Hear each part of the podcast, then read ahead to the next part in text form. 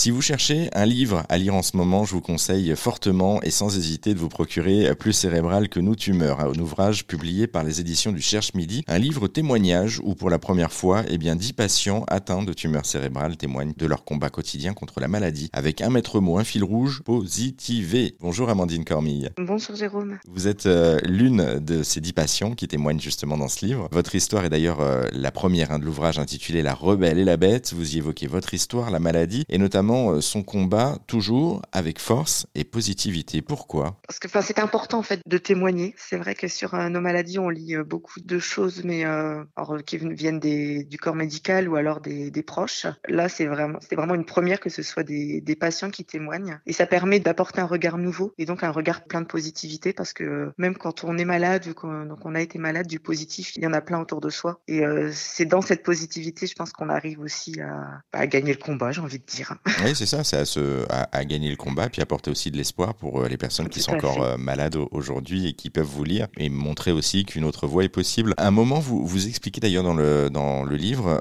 aussi avoir recours à l'hypnose pour calmer vos angoisses. Pourquoi est-ce que l'hypnose vous a aidé et comment ça vous a aidé justement? En fait, j'ai fait une séance, une séance d'hypnose. J'étais donc très angoissée à l'arrivée de ma première IRM parce qu'en fait, c'était la toute première bah, depuis l'opération et les traitements. Donc, c'est vrai que bah, c'était c'était l'occasion de voir si ça avait été efficace tout ça.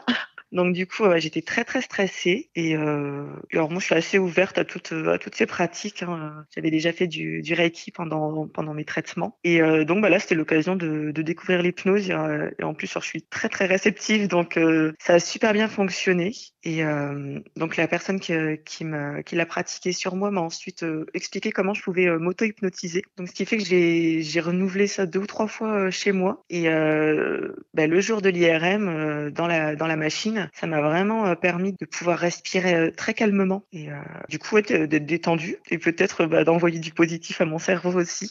C'est ça, et puis surtout de, vivre le moment présent un petit peu plus de manière sereine. Sereine, voilà, exactement. Autre élément d'ailleurs pour essayer un petit peu de, dédramatiser entre guillemets et de, et de vivre au mieux cette période, vous évoquez aussi un, cahier où chaque jour vous notiez un, petit bonheur du quotidien. C'était quoi ces petits bonheurs du quotidien que vous, vous écriviez par exemple? Alors vraiment des choses, des choses toutes simples, mais euh, au printemps, euh, voir, euh, voir les fleurs sortir de terre, voir le, le, soleil se lever, avoir un câlin de mes enfants, avoir, je sais pas, oui, regarder un dessin animé avec eux. Enfin, vraiment des choses bateaux, j'ai envie de dire, mais que bah, qu'on oublie en fait parce qu'on est pris dans, dans notre vie, dans notre train de vie de quotidien. Et c'est vraiment moi ces choses-là qui m'ont fait prendre conscience aussi de ma vie et de la chance que j'avais de la vivre encore. C'est aussi retrouver les bonheurs, qu'ils soient simples ou moins simples, mais en tout cas des bonheurs. tout à fait. Et, et mm. être heureux au quotidien, c'est ça aussi, euh, effectivement. Euh, vous avez aussi des, rêves, vous aviez des rêves, vous en avez déjà réalisé plusieurs, euh, devenir professeur des écoles, vous le dites dans, le, dans vos écrits, accompagner votre fille en sortie scolaire au château de Versailles, réaliser un mhm. baptême de parapente, ça aussi, il faut arriver à le faire. Ah,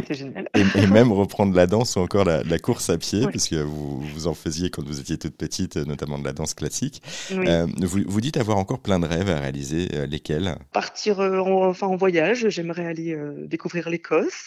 Faire de la montgolfière. Enfin voilà ceux qui me viennent spontanément, mais il y a plein de choses moi que j'ai envie de faire. Et, euh, mais juste après, euh, pouvoir profiter aussi de la vie euh, jusqu'à mes 95 ans. Ça c'est un rêve aussi.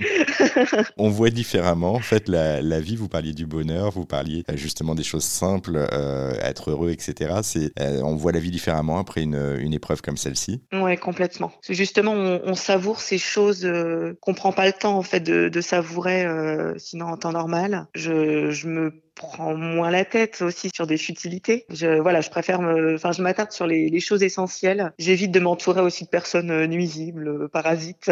Et euh, oui, je pense que du coup, je vis plus simple, enfin, peut-être plus simplement, en fait. Et du coup, vous transmettez aussi ce genre de choses, que ce soit à vos proches, je présume, et à, votre mari, et, également, enfin, votre compagnon, puis également vos enfants, parce que ça aussi, ça se transmet.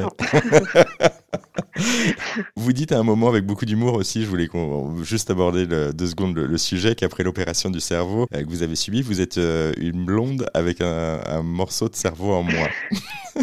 voilà, c'est ça. c'est pas moi, c'est pas moi qui le dis, hein, c'est vous qui l'écrivez. Hein.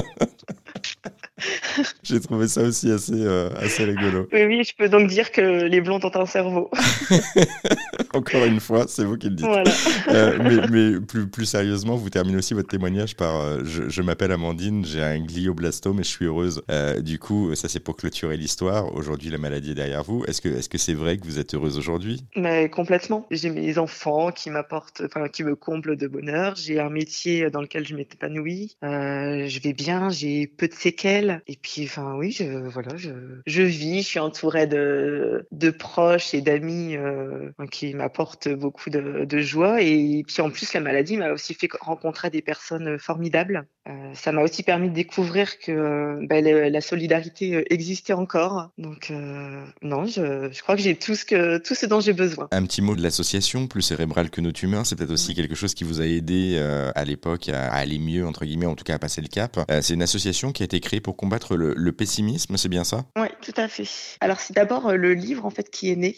On voulait déjà par l'écriture de nos témoignages montrer qu'on pouvait être malade, avoir une tumeur cérébrale et vivre normalement, être heureux, faire des choses, travailler, enfin voilà, accomplir des projets. Finalement, le livre a suscité euh, tellement d'engouement euh, en France et même, euh, même à l'étranger que du coup on s'est dit qu'on pouvait pas en rester là et on a créé notre association. Un, petit mot cette fois-ci à, destination des auditeurs auditrices d'Airzone Radio, mais également peut-être des personnes malades qui vous écoutent aujourd'hui. C'est un message plein d'espoir que vous, et, en tout cas très positif que vous leur envoyez aujourd'hui. Qu'est-ce que vous voulez leur dire concrètement à ces personnes en particulier? Eh bien, alors quand on voilà, quand on a l'annonce de la maladie, oui, il y a le contre-coup. Enfin, faut, encaisser, mais ne pas ne pas se laisser ronger par ça. Et euh, voilà, choisir en fait. Euh, je crois que oui, c'est ça. Il faut choisir de, bah, de s'en sortir. Et pour ça, bah, pas hésiter à, s'entourer, que ce soit de professionnels, mais de voilà, de ses proches. Et puis bah, rester positif parce que c'est pas parce qu'on est malade et qu'on entend des choses pas forcément euh, très joyeuses que que le, le destin est déjà tout tracé pour nous et, et on peut